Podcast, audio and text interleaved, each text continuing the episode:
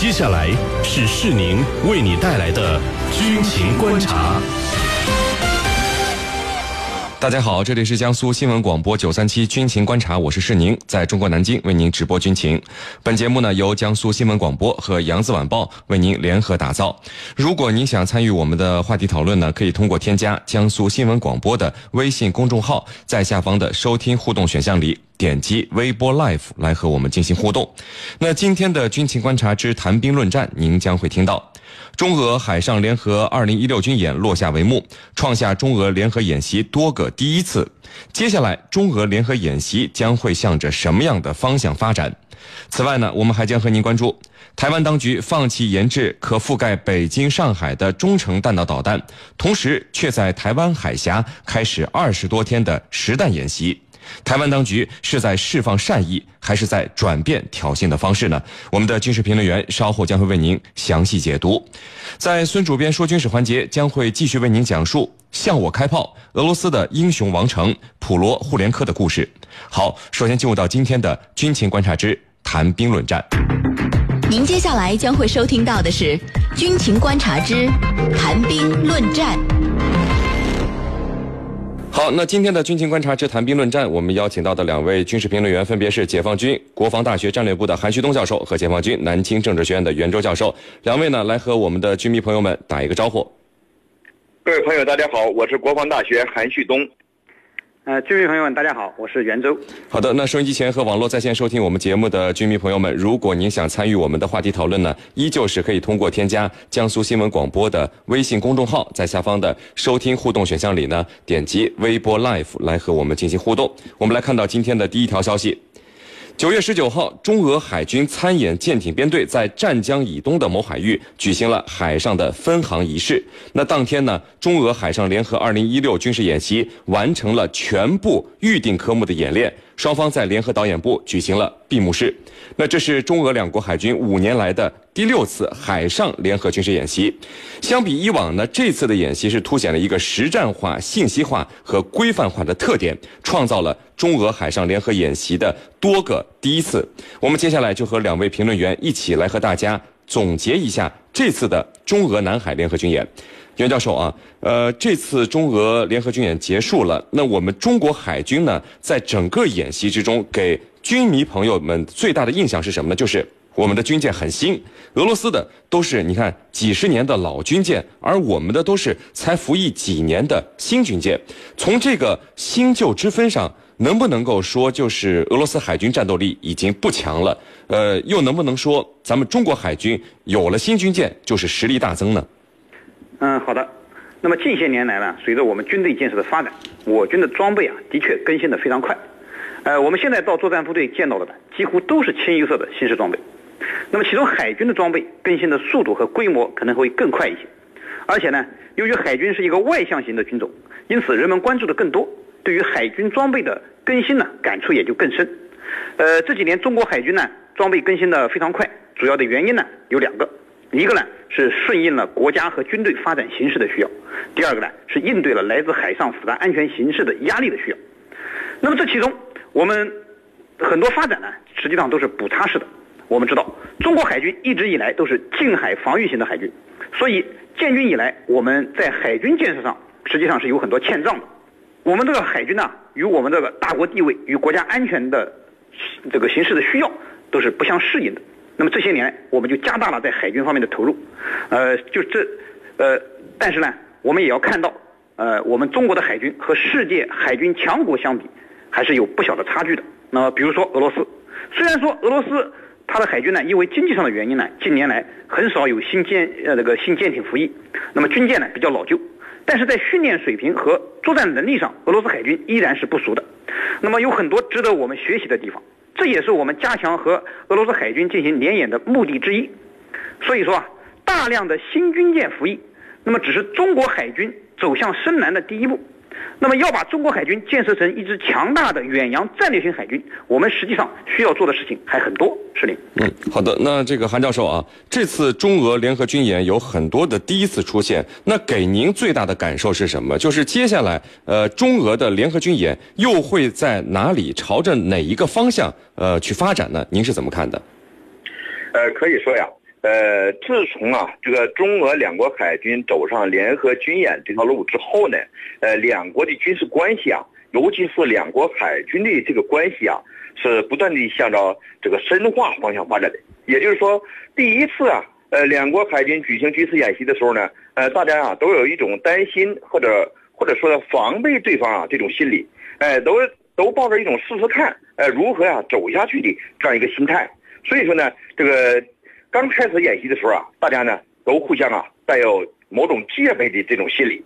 那么经过这个多次啊这种两国联合军事训练呢，可以说双方啊都有了了解，呃，都看到啊双方呢呃有啊进行联合军演这种愿望，这是一个。第二个呢，就是说这个通过这几次这个联合军演呢，呃，每一方呢都觉得啊另一方呢。都是带着一种真诚啊来进行这种军演的。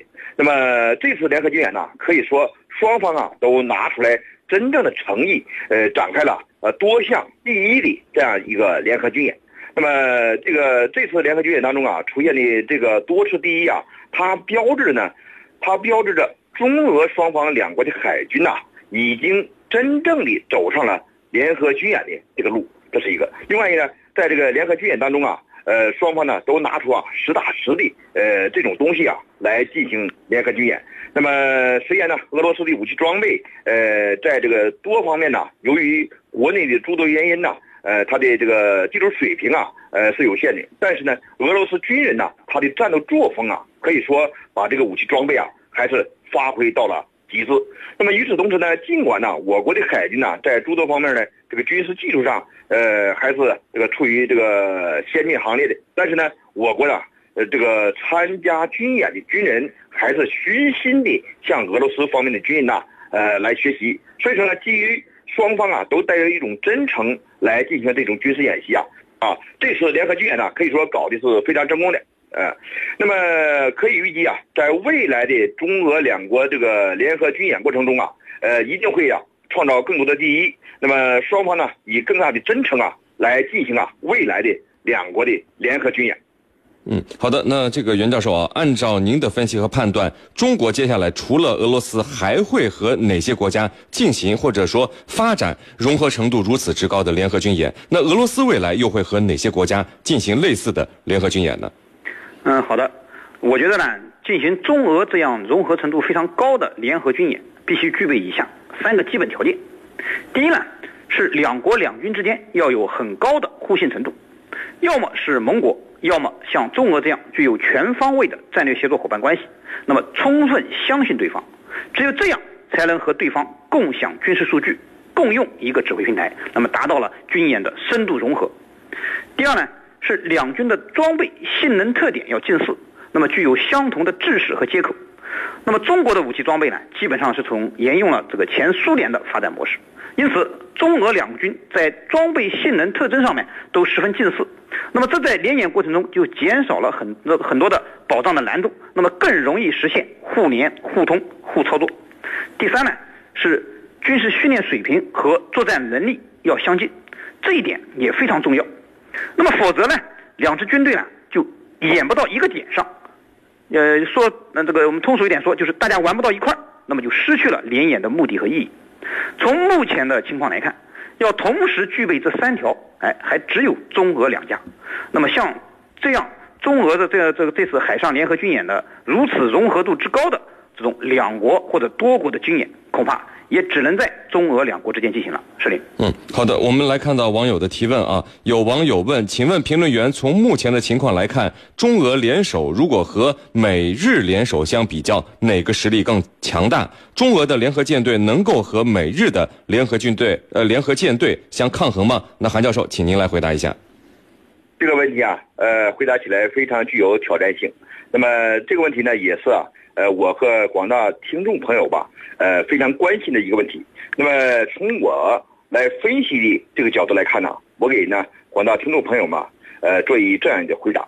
呃，目前看呢，中俄两国的海军呢进行联合军事演习，呃，所演练的科目呢，都是啊中俄双方啊这个共同关心的科目。